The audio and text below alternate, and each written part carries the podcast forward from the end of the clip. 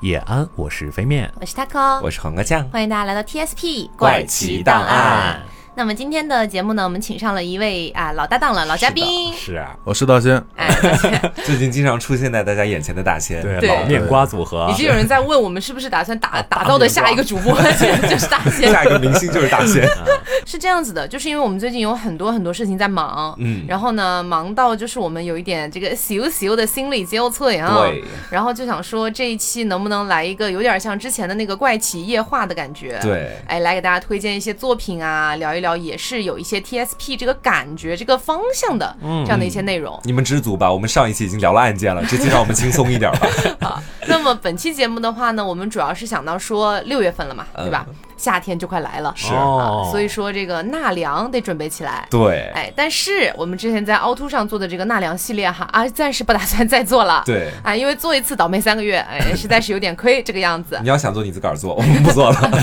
对，然后呃，所以今天就是跟大家聊一些，比如说恐怖的小说、嗯恐怖的电影儿、恐怖的游戏等等的，适合大家在夏日炎炎的时候是嗯获取一丝凉意。没错，是这样，那我们先聊哪个趴？我们先聊游戏好不好？好好嗯、啊因为大仙本人的话就是、呃、游戏号王称者对自己是一个对游戏高 玩，对不对？所有的恐怖游戏他都玩过。呃，有基本这么上夸张吗基本上，那我如果我现在问你一个问题啊，就是嗯你玩过的所有恐怖游戏里面，你觉得最恐怖的是哪一个？那最恐怖的，嗯它其实恐怖的就是方式还不一样，每个游戏。哦嗯嗯，对，有的是让你直面的，有的有的是让你就是心理恐惧啊，哦可能不太一样。嗯，所以你是选不出来是吗？对，其实很难选。如果你要说推荐一个，就是就是稍微觉得比较恐怖的，那可能是逃生系列。对我真的就逃生吓死我哦了。主要的一个剧情内容大概是什么样子的呀？它逃生系列就是剧情内容，第一部好像是在精神病在一院个，对精神病院，对，第二部是在村庄里，但啊是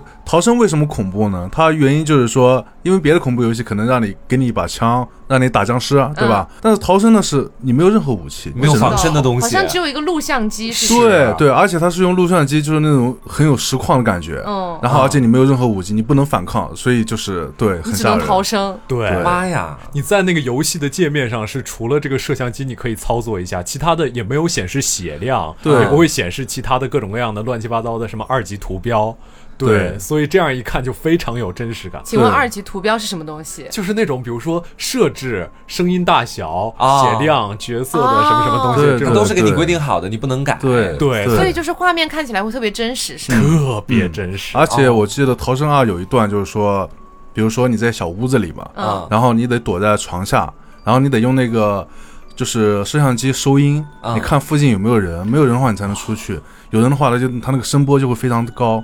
哦，嗯，等等，用这些细节来就是说，呃，让你的恐惧感非常足。嗯，我好像曾经跟大仙一起玩过这个游戏，而且当时我自己还操作了一会儿。对嗯是不是你手上拿着一个类似于像雷达一样的东西，然后到处去探那些鬼他们的轨迹啊、阴迹在什么地方？对，差不多，对，是那就是一那个，就是那个。哦，那个是真的有点吓人，就是鬼它没有出现在你的面前，对但是你可以通过一个切实的仪器感受到它的存在，对你心里面就会很担心它会不 会在什么地方突然冲出来。嗯，啊，而且逃生这个东西有多经典，就是这个设置啊，嗯，就是最近出的那个《生化危机》第八部嘛，嗯它那个第二关还是第三关，我我具体记不太清楚，第二关好像也是利用了逃生这个机制，就是不给你 武器，哎，这不算抄袭吗？ 就对吧？致是天下对天下就是一大抄，然后啊嗯看你会啊抄不会抄。对，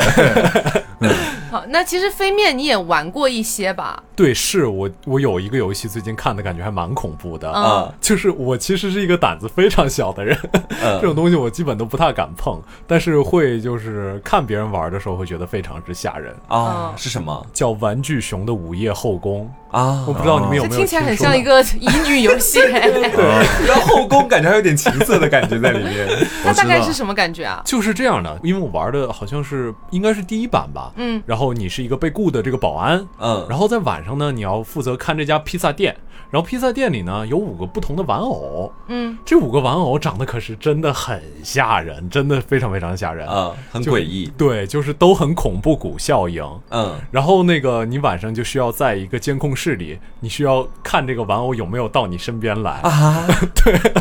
你除了在这个监控室动一动墙之外，你其他的什么都不能做。啊，对，然后这个游戏还有一个设置就是电量，嗯只有你有足够的电量，你才可以，比如说把旁边的墙壁降下来，嗯然后阻挡一下这个怪物，然后才可以开一下旁边的灯，看到这个怪物在不在附近。啊，对，就是非常非常之吓人。然后你可能那个就在看的时候，会突然一开灯，发现那个怪物脸就贴在你那个脸上。所以这个游戏它的主线画面是什么样子的？就是你在监控室里面对，这个就画是面，在监控室里面。啊因为这个游戏我玩过嘛，就嗯可以跟你说一下，是它这个设定是什么呢？就是说，因为你必须看见这个玩具熊，嗯，就是说你必须看见它，嗯如果你看不见它，就是你摄像头照不到它的话，它就会乱动。哦啊，对，这个是它恐怖的点。明白嗯。但是因为我本身的话胆子比较小，然后我不太敢去实操的去玩，加上我有点三 D 眩 晕嗯，就我很垃圾这样子，很菜。但是我会看那些 UP 主的实况。嗯然后我印象里面有一个游戏让我就是还蛮害怕的，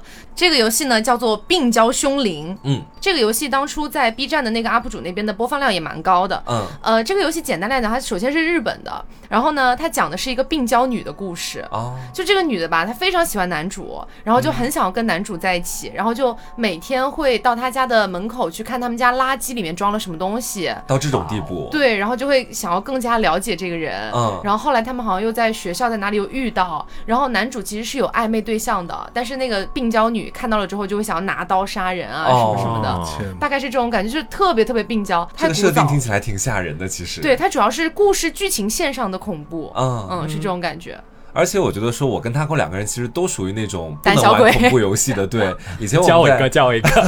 就我们三人其实都是这样的嘛。就以前我跟他哥两个人，我记得在直播里面还玩过恐怖游戏我。们玩过那个叫什么《港鬼嗯实录录》， 过桌子都过不了，你知道，在桌子底下爬都会爬的不 行。然后你知道我们当时有多夸张？是是我闭着眼睛拿着鼠标，是啊然后黄瓜睁开眼睛让我就是左右去指导操方作，位，你知道？ 只能这样。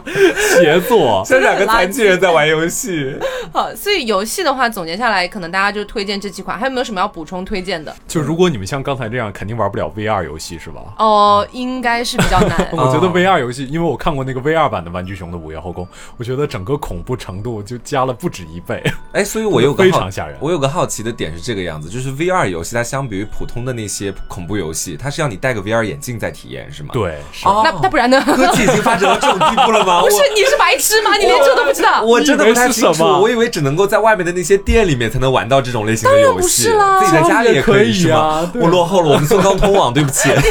你真的很不了解游戏。哎，我突然想起来，我还玩过一款游戏，嗯就是我觉得它可能比逃生还要恐怖。哦，嗯，那个那款游戏名字叫做《心魔》，嗯心魔，对，它里边就是一开始也是没有武器什么之类的，嗯说的是一家人，然后来到老房子，然后这个房子好像是他父亲留给他的，但是他在房子里面发现了一些，就是慢慢的产生了一些回忆，然后就开始找一些就是关于当年他父亲的一些回忆，就慢慢一些线索。嗯，嗯，这款游戏非常恐怖。导致就是说我第玩第一关的时候，多次就是想要放 弃，啊，对，非常恐怖。连你都觉得是对对对，没没错。然后后面玩到第二关还是第三关，后来我就放弃就没有玩了。这次 Q 你的点是哪儿？比如说，就是它的音效，然后还有这些环境的布置非常恐怖，就你可能就只能拿一盏煤油灯，啊，然后去找各种各样的东西。啊对，它那个灯光非常灰暗，然后那个它那个房子就是老房子嘛，可能有一些吓人的东西，有个音效 jump scare 一下对对啊对，非常恐怖。哦哦，这让我觉得我当时玩逃生的时候，觉得最恐怖的一个地方就是你只能拿那个摄像机看，嗯然后那一看的时候，整个世界都是绿色的，对嗯就啊对你，然后你会随时觉得自己的视角后面好像有人在看你，嗯对就对，这种感觉太可怕了。因为那个夜市它是有那个就是，嗯然后里边的一些僵尸啊，不，它不是僵尸，就是也是精神病啊，它的眼两个眼睛是会发光的嗯哦，对就可能突然向你冲过来。啊，对， 这个是吓人的。我觉对得恐恐怖游戏很多的那个成功点，嗯吓到我的成功点啊，都在于它的音效上面。嗯就有的时候你知道后面有一个怪马上要上来追你了，对对对原本追就追嘛，我也没有特别害怕，跑就是了。它那个音效突然咚一下来的时候，你突然觉得自己不想操作任何，对，就等心 脏你知道吗砰的跳了一下，我只要是吧闭着眼睛死就好了。 嗯好，那么这是我们给大家推荐的一些游戏项的啊恐怖游戏。接下来我们来说一下小说儿吧，好。因为实际上我跟飞面两个人都非常非常爱看小说，你们俩简直就是男频和女频的两个霸 王。男频女频互相 打架 啊是啊，然我们后起点啊、我们晋江。 好，那要不这样，我就先来推荐一些，好吧？嗯就我先推荐一个我在很早以前的节目里面就推荐过的，基本上是基本上无差评的一本，但是也有很多姐妹可能已经看过了。嗯 但是说实话，我也挺建议男生如果感兴趣可以去看的。哦这部小说叫《死亡万花筒》，它是无限流。然后呢，为什么我说男生其实也可以去看呢？因为它对于那种虽然它是双男主哈，你知道就嗯搞、搞基嘛，但是它那个情感线的部分其实不是很重。啊，对，它主要还是重在就是剧情的推进，包括每一个副本的那个强剧情上面，啊，会让你很很爽，很有代入感。明白，对，所以我觉得这一点上，就是如果你但凡是一个没有那么排斥看 gay 的爱情的一个呃男士，都我可以觉去得啊试试。真的可以试试。我觉得反正写的让我觉得蛮爽的，啊、特别是前几个本儿。最让你印象深刻的一个副本是什么样的？我靠，你知道我看完多少年了吗？ 突然问我这种问想不题嗯起，来，嗯但但是但是你要说的话，其实我印象最深的可能是第一个本儿和嗯后面的一个本儿，我哦大概讲一下哈。好，它第一个本儿呢是来自于一句话，那句俗语叫嗯做“一人不进庙，二人不观景，三人不抬树”。哦是呃，大概其实这句话我也没有特别了解它的具具体当初是什么意思啊，嗯但大概来说就是你一个人不要进一一座庙，是然后两个人不要一起看景，三个人不要一起抬树，嗯它其实是本质上是有原因的，因为比如说你两个人一起看景的话，很有可能对面把你一推，你死了。哦你就掉下去了。对，就就哇就就死了。然后或者说三人不抬树，讲的可能就是你如果在中间的话，你是可以偷懒的，哦所以重量都落在前后两个人身上，是这种感觉。都描述的是人性之恶。对对对，然后对他第一个副本儿就是通过这一句俗语去走了三个小关卡，嗯，然后呢，在那个呃整体的那个氛围营造，就让你觉得特别可怕，嗯就是他会一直提醒你二人不观景，不观景，就这样子哦一直提醒你。然后如果你到了那个剧情推进到一定程度，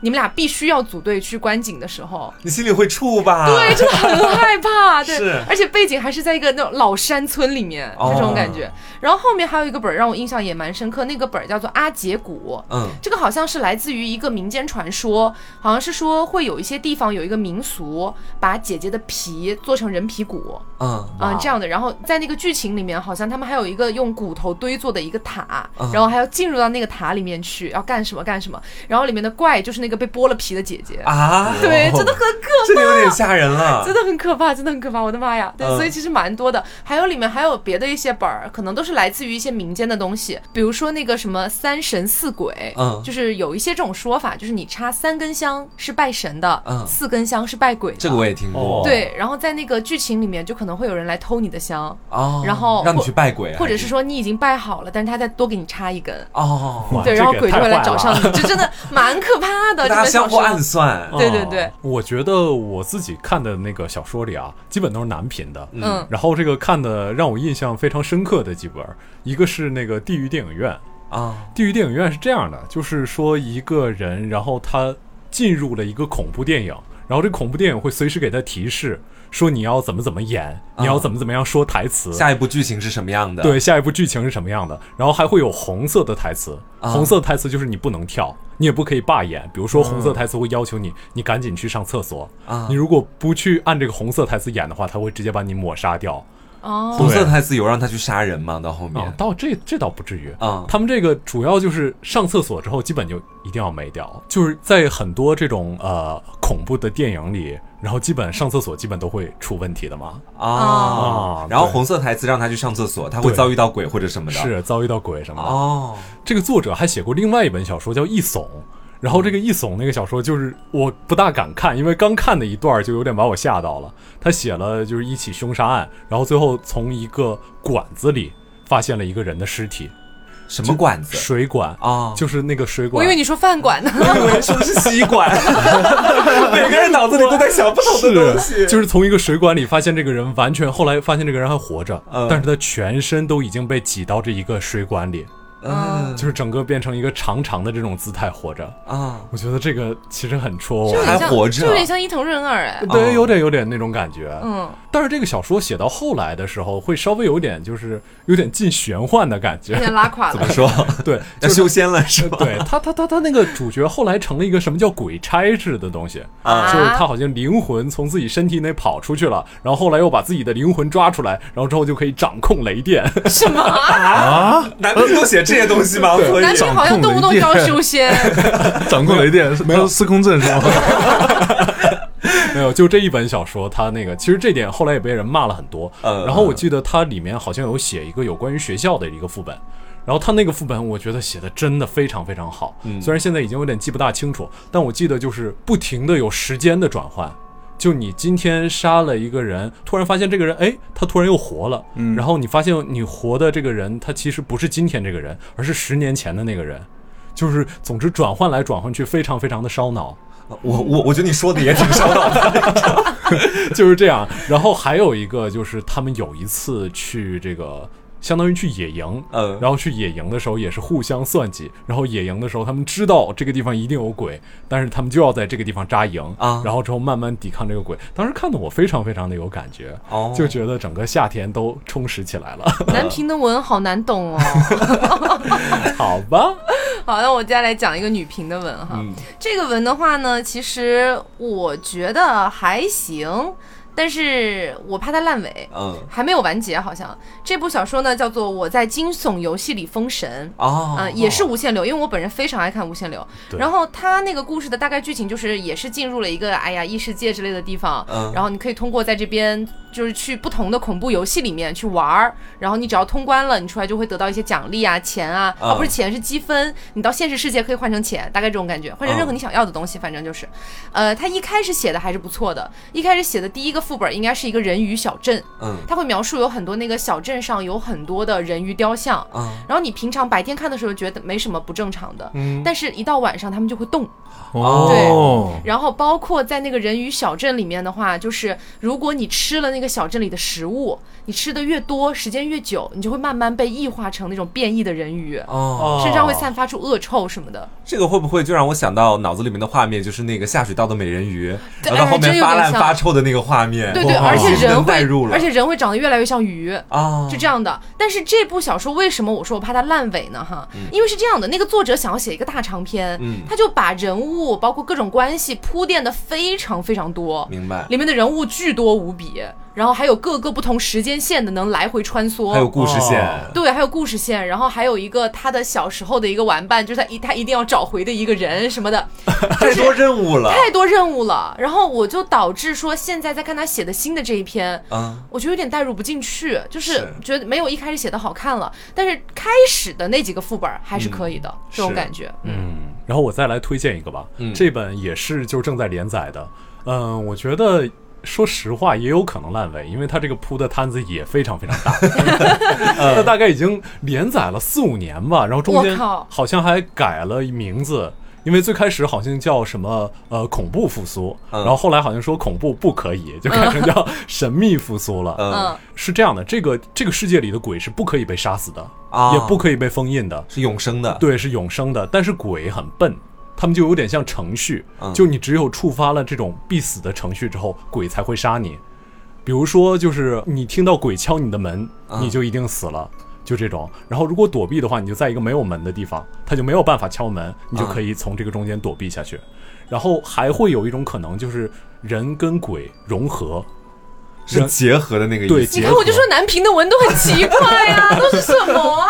人跟鬼结合之后，他会变成另外一种人，叫遇鬼者。呃，这种遇鬼者，他首先他会受鬼的影响，他的情感会慢慢的消失，然后他这个人会慢慢的身体里冒出尸臭，嗯而且他会越用这个鬼的能力，就比如说他。这个主角是有鬼眼的能力，他开启鬼眼可以看到这个附近的鬼，然后还可以开启一个区域，自己可以瞬间移动，什么乱七八糟的。但是他越用这个东西，身体里的鬼就会越来越复苏，啊，他最后会成为一个真正的对鬼。他最后就会成为一个真正的鬼。啊哦，所以就是这个世界里是不可能有好下场的，嗯所有的人最终都会变成鬼，然后所有的鬼会闹出各种各样的可怕的事件，嗯，这样的。所以你们真的觉得南平的文吸引人吗？哦没有没有，这个跟他讲来蛮说实话吓人的我都没 有听懂，我应该不感兴趣我。大概有听懂啦，我听懂了但是我没有 get 到哪里吓人，你知道吗？对南平的游呃，这个东西也不一定说多吓人，反正你没觉得一群注定会成为鬼的人，然后目前去保护这个秩序，挣扎着活下去，我觉得这个东西蛮满心这的可能就可是能男频的爱吧。是女频就是要战胜鬼，我们要胜利，我们你要们有人恋鱼爱，小镇，对，我们要恋爱。可以。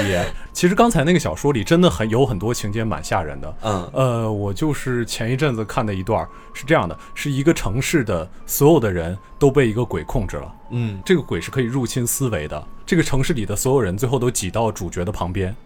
然后之后他们会一点一点的来跟这个主角说话，比如说突然右面这个人说一下话，然后突然左面那个人说一下话，啊然后还有可能是所有的人跟他一起说话，之后又突然一个人说话，这种感觉，就是我觉得那种那种整个有一种挤压的感觉，啊这个感觉。反正当时我看的真的很恐怖，哦这种 好，那我最后再来推一个啊，在小说的部分，我最后再来推一个。其实我蛮纠结的，有嗯两本我都蛮喜欢，一本呢还是无限流，一本呢是不是无限流？你们想听哪一个？不是无限流的吧？前面好讲过了，好，嗯不是无限流的这本叫《丧病大学》。啊，然后它其实是一篇比较常规的打僵尸，然后呢，最终人类获得了胜利这样的一个故事。嗯， 为什么喜欢这一部呢？哎，是因为恋情写的很好，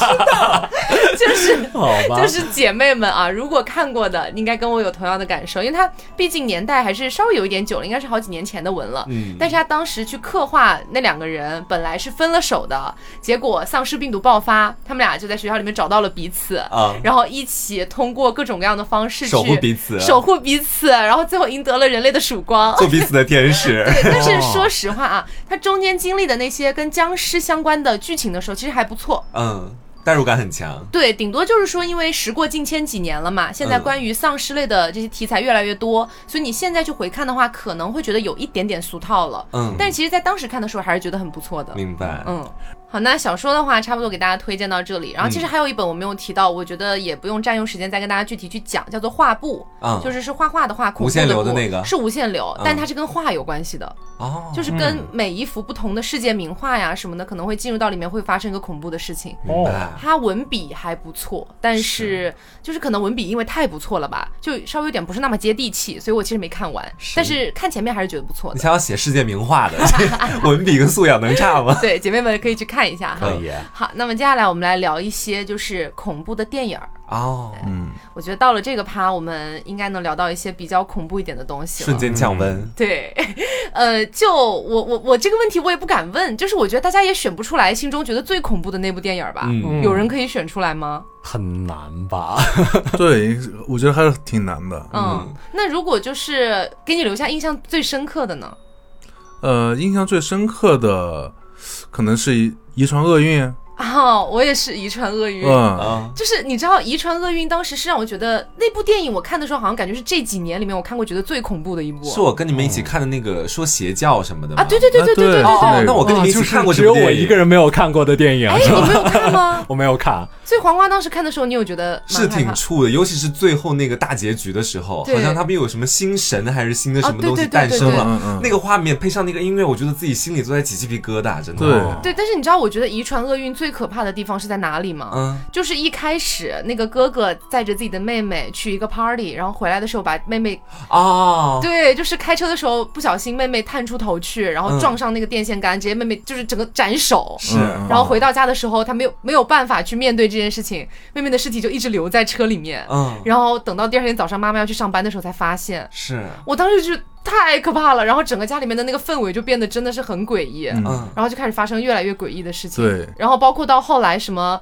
她妈妈也变得有点奇奇怪怪的，对对对对还可以对，趴在那个什么天花板的那个脚上，嗯然后就那样看着他。啊对，我就觉得这部电影它最吓人的地方就是这里面每一个人，我都觉得他情绪非常有问题，都不正常。嗯然后你就跟着他们的那个情绪，你心里就会变得有点儿怎么说，更敏感一点儿。对你很容易就被一些轻微的小的东西吓到。对，还有什么后面呃，男主为了躲避他妈妈，嗯然后他妈妈不是一直在追他嘛，在追赶，然后到了那个就是小阁楼的那个小挡板那边，他妈妈就疯狂的用头去砸。嗯但那个时候，男主在那个阁楼里面，他一直以为是妈妈在敲，嗯，结果是用头在砸，就是很可怕，就就这些对点对，。细是很思可极怕的恐。型。嗯，啊，真的很吓人。不过说实话，这部电影不能说我看过的最恐怖的，但它绝对是我的童年阴影之一。嗯因为我在那个第十放映室的时候，就是看过盘点恐怖电影，然后看过这部电影，然后我又在六台看到这部电影，嗯，就说看过了好几次，然后还被它盘点过恐怖。这个电影叫《黑暗侵袭》，嗯我不知道你们有没有听过，就是讲几个女大学生呃，有的是女大学生，反正就是四个女的，然后到了一个地洞里，然后他们去探险，嗯结果后来突然发现回不去了，然后又发现地洞里有一些异常的生物在哦，啊，哦就是鬼怪什么的对，就是有点像，怎么说，长得有点像猴子吧，啊，反正真的是童年构成了我的阴影。这个电影最最最戳我的一个点在哪儿？就是说最后有一个女的，然后她发现自己逃出来了。啊然后逃出来，她驾车，驾车赶紧赶紧跑，然后之后突然撞到一个电线杆，之后直接头埋在方向盘上哭，然后一哭发现自己这个原来是做了一个梦，啊，就发现自己其实还在这个地洞里，根本没有跑出去。哦他以为他刚才出的去了，，对，刚才的一切其实全是梦。然后他接下来耳边是这个怪物的叫声，他立刻就要死掉了，这种感觉。哦，嗯哦嗯，我觉得这个特别绝望，是啊反正那我来说一个吧，嗯我觉得因为这个应该是前几年非常有名的一部恐怖电影，嗯叫做《昆池岩》。啊哦对听说过，听说过。而且，昆池岩这个就是精神病院嘛，它是真实存在的。嗯，哦对，，而且之前也有很多人去探过，反正探过险。然后呢，就是类似于现在像直播一样的，就是他们要直播去探险的这个昆池岩这个过程。嗯然后呢，但是在探险的过程之中，他们犯了很多禁忌，啊嗯然后导致里边的鬼啊，就是慢慢的全部都出来了。嗯，哇，所以呢，最后导致所有人都阵亡。哎，所以啊从你的心里，因为我相信有很多听众应该是看过昆池岩的，是嗯因为前几年太火了。啊，所以在大仙你心中，昆池岩它，比如说最不恐怖是零，最恐怖是十，你觉得能排到几分？我觉得能排到七分左右吧。哦，哦，就是上面还有三个等级，嗯，觉得最恐怖的点其实就是在于，就是说后来了，嗯然后应该是后来十几分钟吧，就出现那个黑眼豆豆那个哦画啊面，嗯然后所有人都会被那个画面给吓到。是，哦对，这部电影应该是跟朋友一起看的，嗯，然后我朋友的就是他们被吓到，就是已经肢体已经扭 曲了，你知道吗？就已经吓到这种形状，对，这部电影我跟他一起看过，但我对于这部电影的打分你就是那个肢体扭曲的朋友啊吗吗？这部电影一点都没吓 到我。我也是没有被这部电包括影到吓黑眼豆豆，就是首先哈，这部电影它前面我觉得铺垫实在有点太久了，嗯对对一直嗯都是几个人琐碎的在聊天，然后到进到山里面又开嗯始讲很多很多的话，在这个过程当中基本上是不恐怖的，嗯它可能最恐怖的点是集合到电影的中后段这个样子，然后基基本上是后段后了。半对对后半段，然后到后面的时候，因为可能哈、我自己猜想，是因为我以前比较喜欢戴那种大直径的美 瞳，然后就会导致我的整个眼球也是那种像黑眼豆豆一样，我可能 看着看着，我看习惯了，你知道吧？所哎，以到照了个最后，镜子，对，当最后那个鬼出来，他整个眼睛是是有个像豆大的那种，没有，他就是没有。眼白。对对对对对，我看到之后我没有觉得很害怕，就是我这么说吧，我当时看到那个镜头呢，说实话有一点觉得哦，还确实蛮诡异的啦。嗯然后确实可能他突然一下出现，你肯定会被吓到嘛，jump 是 scare 嘛。但是除了那个之外，我真的没有被这部电影吓到。嗯就如果说刚才问大仙不是打七分嘛，我可能最多三四分， 啊，对差不多这么夸张真吗的真的很低。因包为它括太琐碎了。对，包括他后来到一个房间里面去，不是有一个也是一个怪物一样的慢慢嗯靠过来，你又嗯出不去，嗯我就觉得好像也没有很吓人。嗯，对，可能就是我们恐觉得恐怖的点会不太一样，对这种感觉。嗯，这还真挺两极分化的。嗯是你们会有觉得《闪灵》很恐怖吗？应该都我啊看哦我过也吧不？觉得《闪灵》恐怖，没有没有没有，我都已经忘记我看的你闪是灵什没有么觉剧得情恐了怖，还是没有觉得？就没有觉得恐怖啊。嗯，我是觉得就是也就那样，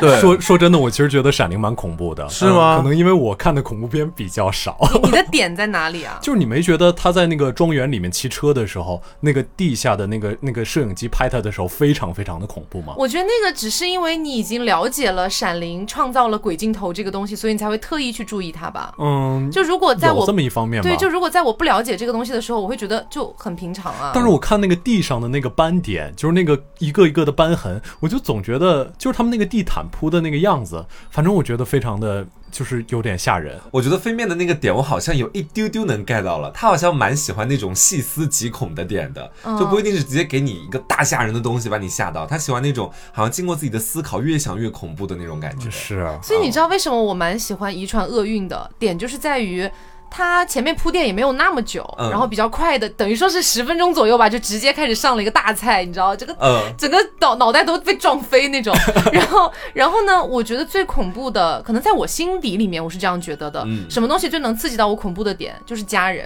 啊，就当你的家人也开始变成了鬼啊，或者变成了一些奇形怪状啊，然后要来杀你啊哦你觉得之很类恐的，怖了，就我你觉得发太现恐根怖本了不了解自己的家人，对对对，然后不是不了解，就他整个已经不是你的家人了，哦就这种感觉。就比如说当时看《寄生兽》的时候，嗯就是哎，《寄生兽》现在能提吗？ 应该可以吧？就当时看《寄生兽》的时候也是这种感觉，因为他到后面是那个男主的妈妈也被寄生了，嗯然后他回了家之后要亲手杀死他自己的妈妈，哦，就就那种那种剧情会让我最没法接受。嗯嗯，那其实还有一些恐怖电影是我曾经听说过，觉得非常可怕，啊甚至在很多密室里面都会以它来命名的嗯那种电影。那你本人从来没有看 过？对，我很害怕这些，比如说那个山村老师，有很多的密室都有它的主题，你知道吗？啊啊哦嗯所以这个电影它讲的主要是什么啊？山村老师，你们都没看过吗？我看过，我看过。啊，楚其实人他美对对楚人美，对，其实还蛮经典的什这么个楚这部人电美影。对楚人美，对，里面那对个鬼的名字叫楚人哎啊美。啊，大概就是那个楚人美，应该是年轻的时候经历了一些什么事情，反正就很冤屈，但具体经历了什么我有点忘记嗯冤了。死了，对，冤死了，然后他就一直在那个湖底里面待着。嗯然后呢，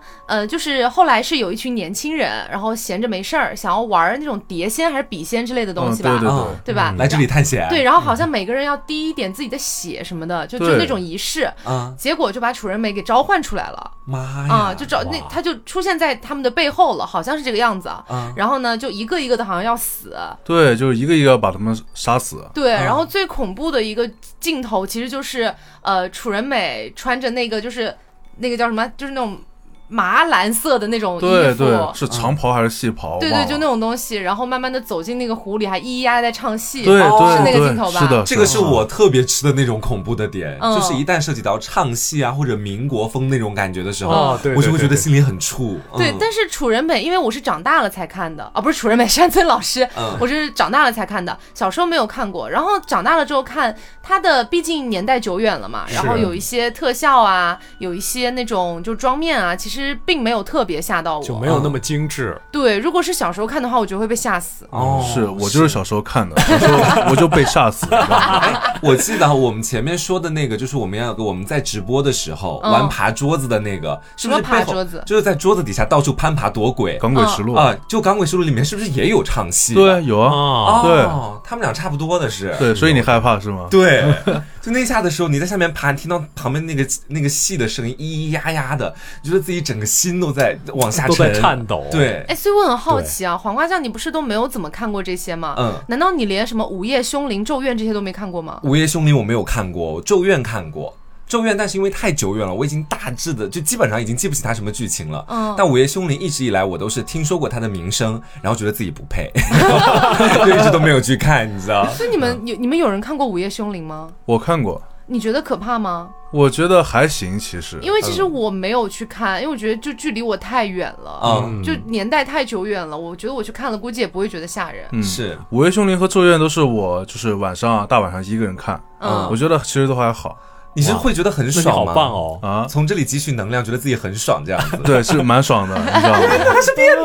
他有的时候真的自己大晚上偷偷在房间里面看汉尼拔， 我真的无语。 对，哇，因为恐怖片其实我本人嗯是 no no 想要 拒绝，但是我还是会看一些悬疑片，嗯尤其是前段时间他跟大仙都非常跟我力荐的那一部《致命 ID》。嗯，大致啊，我我现在应该不算剧透了吧？我直接兜底给大家讲不是啊。这种电影，它真的太出名了。对，就是我觉得大部分人应该都已经看过了。很啊，多如果听众。想看但没看的，可以跳过这几分钟。啊对他大致讲的就是一个人，他内心有好多种人格，然后在一个地方互相残杀的故事。嗯，就整体的剧情，因为当时他们那个场景设计是在一个汽车旅馆，对然后当天晚上就下非常大的暴雨，嗯然后几个人之间来回的发生有谁死了或者什么凶杀案，你当时看的你真的整个脑子都是木的，然后到最后一个巨他妈的大的反转，会弄得你整个人心里面就是完完全全已经被他剧情带入进去。对他那个剧情真的蛮震撼的，是因为你知道当时有多搞笑，就是当时黄瓜在问大仙有没有什么推荐的电影，嗯然后大仙来了一句“死亡 ID”，我当时想死亡 ID 是什么东西？是什么 ID？我 因为因为你知道我心里记得是致命 ID 嘛，嗯然后我就想确认一下他说的是不是我理解的那一部。嗯我说是有很多人格的那个吗？大仙说、对对对，我啊我说那个叫致命 ID，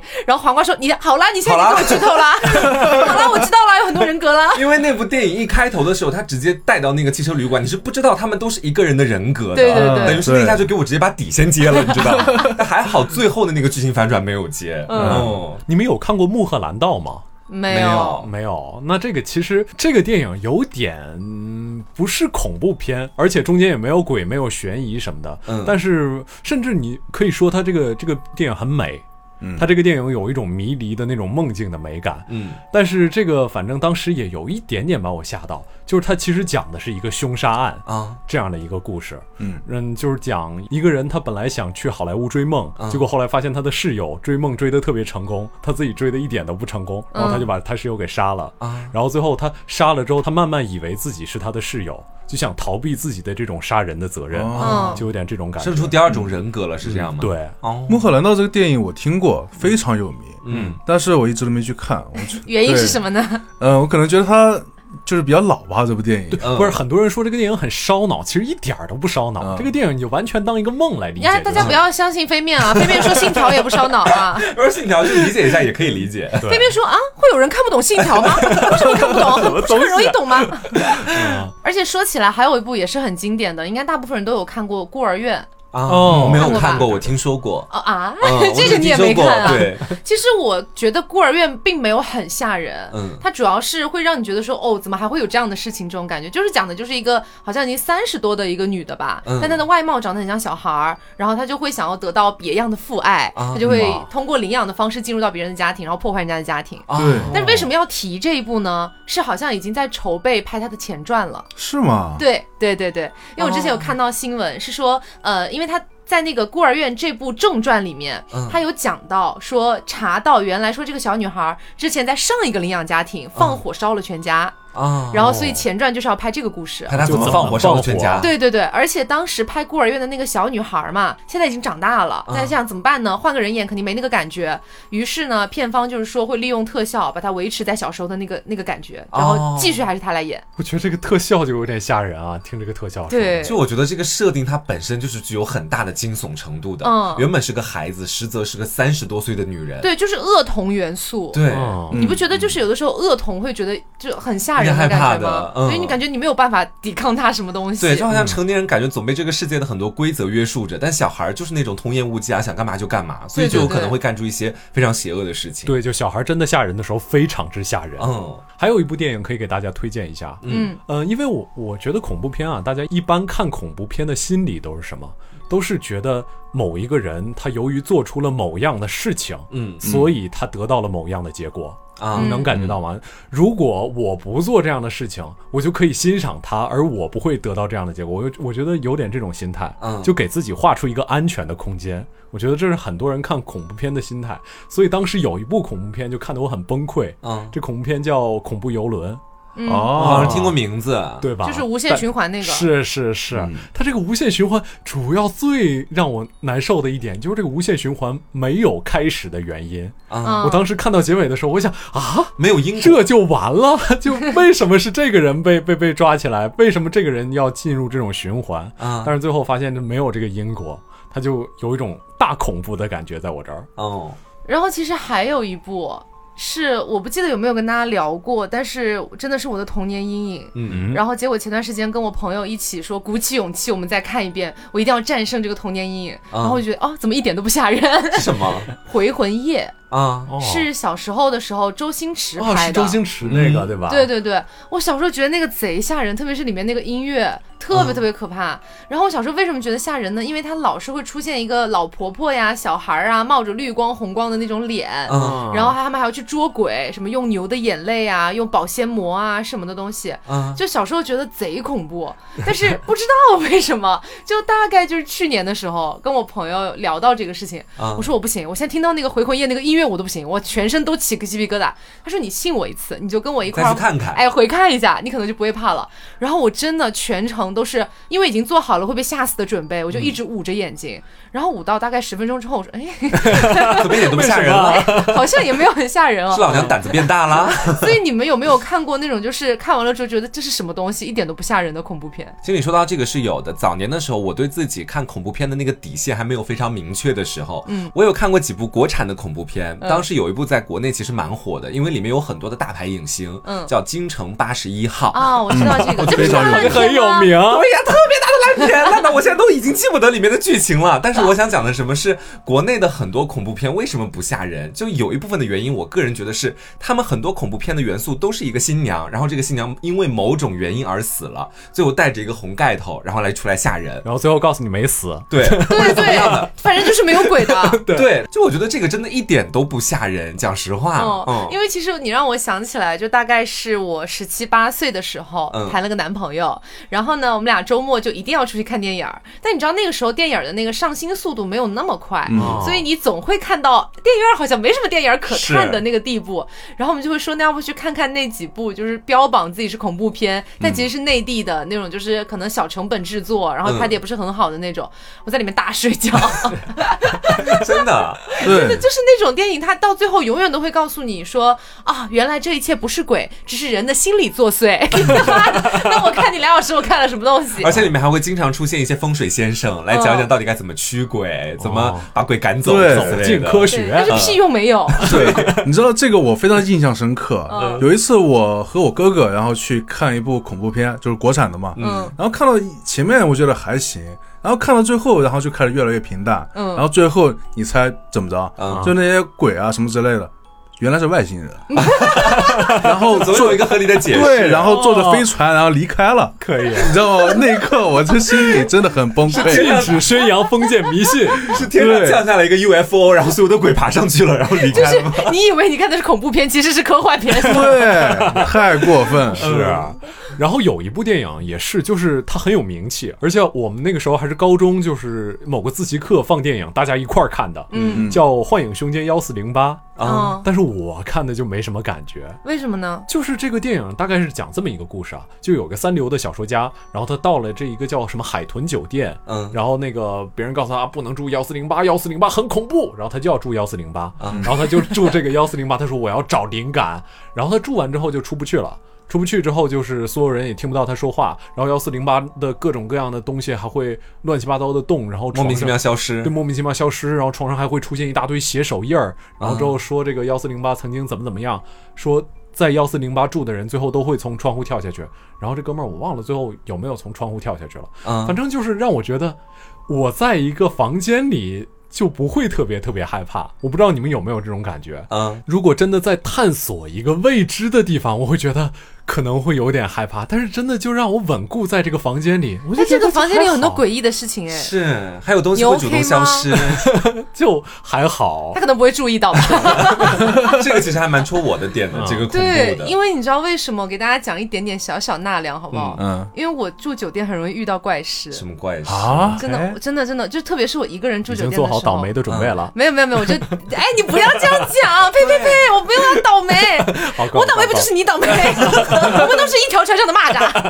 告这样告告？就是我去住酒店的时候，很容易啊，只要是我一个人睡哈，我很容易听到奇怪的声音，啊，你懂我的意思吗？我就不我我明白不讲那么具体了，但真的很容易听到，我我发誓这是真实的。嗯就哪怕是上一次我跟我另外一个女同学一起在外面住，嗯她也有一点点这种体质。我们俩大半夜听到那个就是厕所里面开始滴滴答答的滴水，啊我，们一开始以为说是不是就是水管有点漏水啊什么什么，也没有在意。但那个那个水的那个声音非常真实，嗯不是那种水管往下流水的声音哦，就那种滴答滴答滴答，就那种声音。然后过了一会儿，我们觉得烦了，有点干扰我们睡觉了，就是要不要去看一下？发现没有在滴水，地上也是干干的，啊，对。然后就当我们看完了之后，回到床上睡觉就没事了，就没有再想过那个声音。是不是洗手池的那个水龙头没关紧啊？哎，我们也我们不他会妈的看水龙头，我们只看那个洗澡的水龙 头是吗？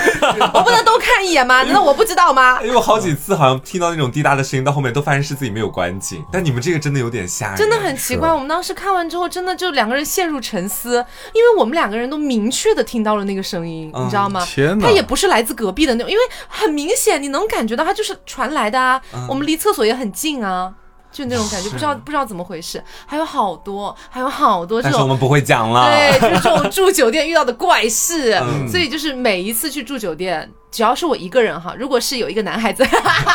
没有开玩笑，我意思是如果有别人陪我的话，嗯然后可能会好一点。但如果是我一个人去住，或者说是跟一个也有一点这方面体质的女生一起去住的话，我就会很明确的说，我不要头房跟尾房。啊、啊，我嗯你就给要我避挑，开一对你下给我，挑中间的，我很怕，你知道吗？不过说实话啊，这个尾房的确是有一点点吓人。就上次你大肖哥你还记得吗？有一次大大肖哥去酒店帮我搬行李，嗯然后我们那个地方，我那个时候住的就是一个尾房，然后尾房旁边还放了一棵就树之类的什么吧，反正当时我就感觉那个整个气氛非常非常的不对，嗯，然后跟这棵树有什么关系？就不是很好形叔容，叔当我走，就就不是很好形容，反正。你等于说你的意思是那个房间整个给你的感觉不是很好，但你其实没有经历什么，嗯，对，我觉得你们下次如果有机会啊，再说一些纳凉嘛的。跟你一起，住，不不不，你可以带上我一起说，因为我从来没有见过任何怪事啊 因为你阳气重，哥 哥啊。对，算命的说说是呃，算算命的先生就是这么说的。对是算命的说我是一将功成万骨枯，没事，我们一起去住，我会心疼给给。好好好好，那我 走。好，所以今天就是跟大家聊了一些适合夏天看的一些小东西啊，嗯从这个游戏聊到小说，还有电影儿。那如果大家有什么推荐的话，可以在评论区大家一起讨论一下，互相推荐一些哎可以用来纳凉的小故事啊、是的嗯小东西呢啊。那就是今天我们就作为一个闲聊，然后大家休休息一下这嗯样子。从下周开始呢，会继续去做一些啊、比较硬核的东西。 是的 烦死了，头痛死了。好，那么今天节目就到这里了，希望大家能够喜欢。那我是 taco，我是飞面，我是黄瓜酱，我是大仙，那我们下周再见，拜拜拜。